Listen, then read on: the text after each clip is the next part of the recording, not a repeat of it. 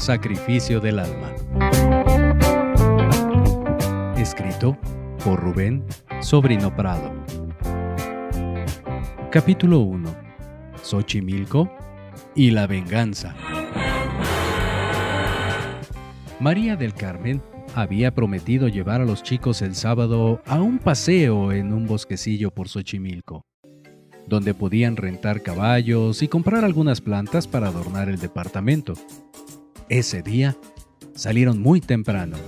Los niños estaban ansiosos por llegar, pero el tránsito era lento, al borde de la desesperación.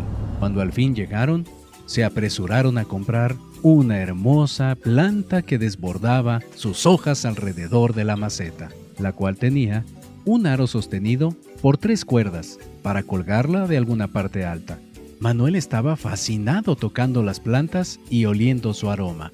Carmen y Olga miraban una curiosa planta con unos frutos pequeños de color naranja y amarillo muy vistosos. La vendedora les dijo que eran pimientos y que si se la compraban, le regalaría la planta de menta que estaba oliendo Manuel.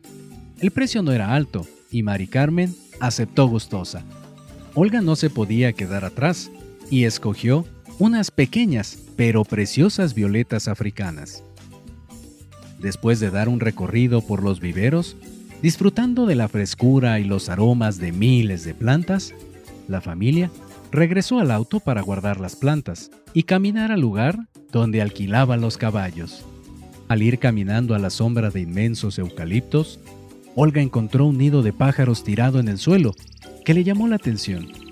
Estaba construido, o mejor dicho, tejido en su totalidad, con pelo de cola de caballo. Olga se lo dio a tocar a Manuel, que lo sintió muy suave y bien formado. Después, se lo dio a su madre para que lo guardara. Manuel podía oler el estiércol de caballo y se ponía nervioso, ya que quería estar montando algún equino, pero no cualquiera. Mami, quiero el más grande que tú encuentres y quiero que corra muy duro. Ya sé montar, hemos venido muchas veces. Allá vienen unos grandes, anunció Olga. Yo los espero aquí, dijo Mari Carmen. Ya saben que no soy muy valiente. Después de hacer el trato por la renta de una hora, Olga subió a uno de los caballos y un vaquero quiso ayudar a Manolo, quien como siempre, primero hizo el ritual acostumbrado antes de subir a cualquier caballo. Tocaba con cuidado la cabeza del equino y después su cuello, su costado, la silla y regresaba al cuello y a la cara diciendo palabras de afecto al que sería parte del centauro. Todos los caballerangos desconfiaban de la habilidad del pequeño invidente, pero no pasaba mucho tiempo en que notaran la postura y la forma correcta de cabalgar del habilidoso muchacho. Aunque Manuel llevaba las riendas, la que en verdad llevaba el control era Olga, quien jalaba el caballo con una cuerda más o menos larga, y así dieron un recorrido hasta llegar de vuelta al lugar de partida, donde Mari Carmen se encontraba. Ahora vamos a correr, mami. Mari Carmen no se los permitió, pero uno de los jinetes se ofreció a llevar a Manolo de una forma más segura y controlada desde su caballo. El vaquero advirtió que el jovencito no rebotaba en la silla, montaba siguiendo los movimientos del caballo, con sincronía. Tenía un perfecto equilibrio. Cuando galopaba, echaba el cuerpo hacia adelante, y cuando frenaba, lo inclinaba para atrás. Poco a poco, iban corriendo más a prisa. Manuel estaba extasiado, disfrutaba cada detalle, el aire en su cara, los olores, el ruido de los cascos y el bufar del animal. Su corazón latía fuertemente de felicidad y gozo.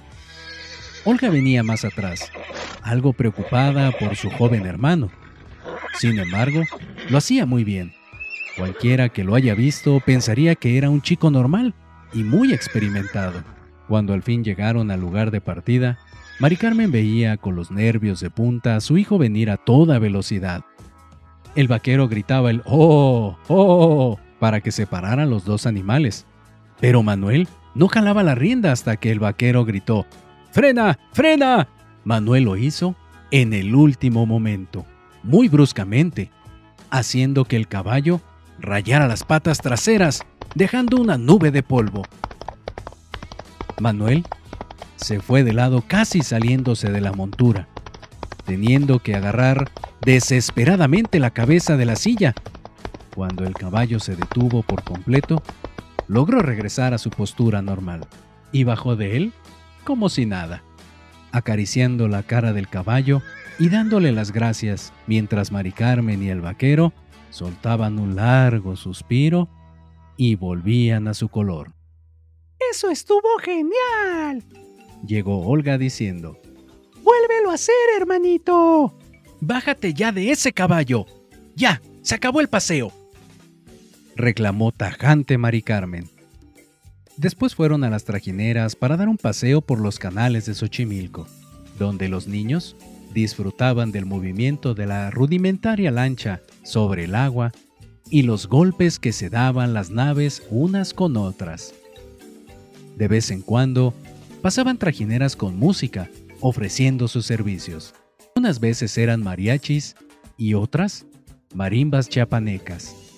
Los olores, los sonidos y los movimientos daban un ambiente especial que Manolo disfrutaba, sin contar la rica comida que degustaban en el transcurso del paseo, rematando con dulces tradicionales que compraban de trajinera a trajinera.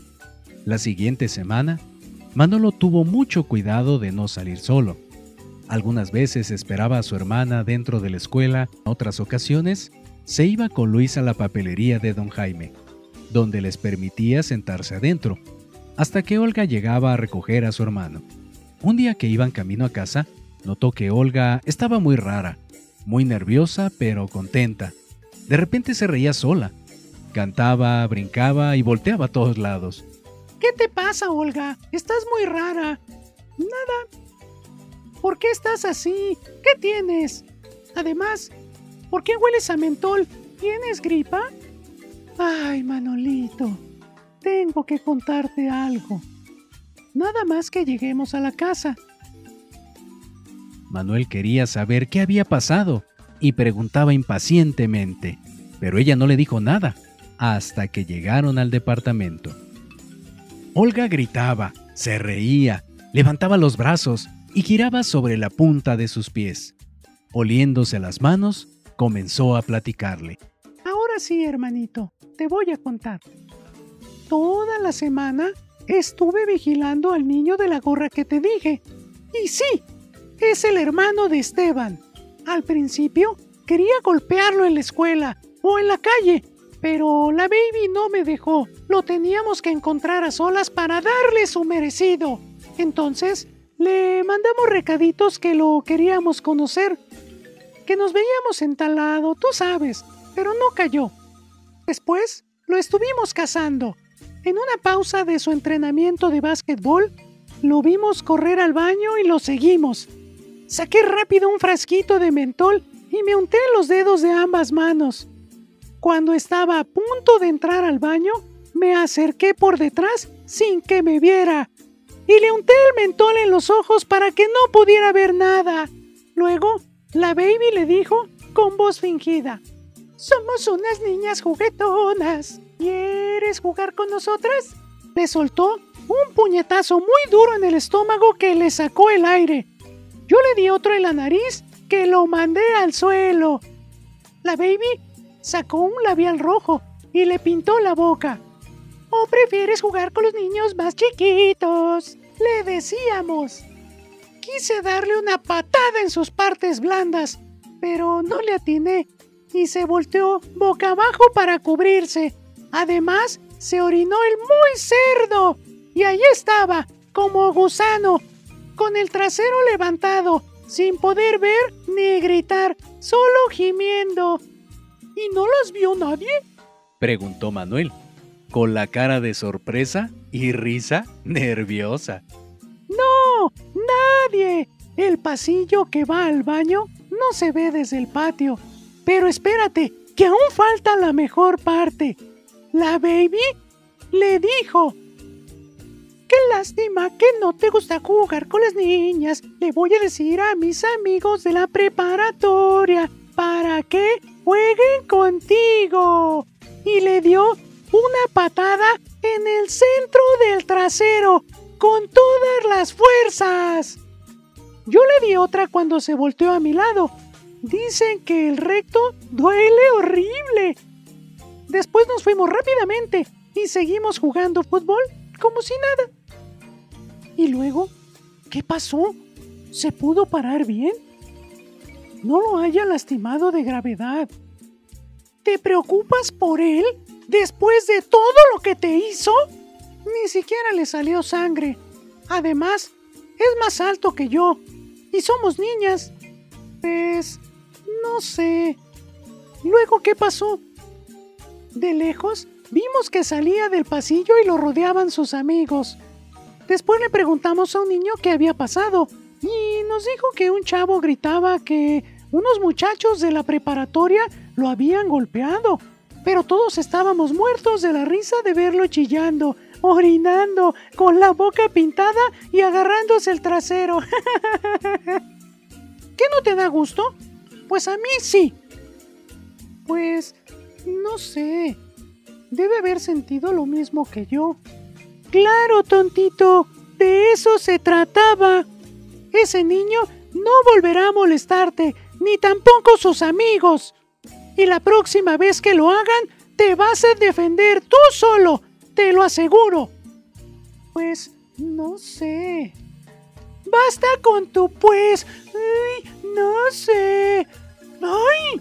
¡Te voy a golpear! No, no, hermanita. A mí no. Ah, era broma.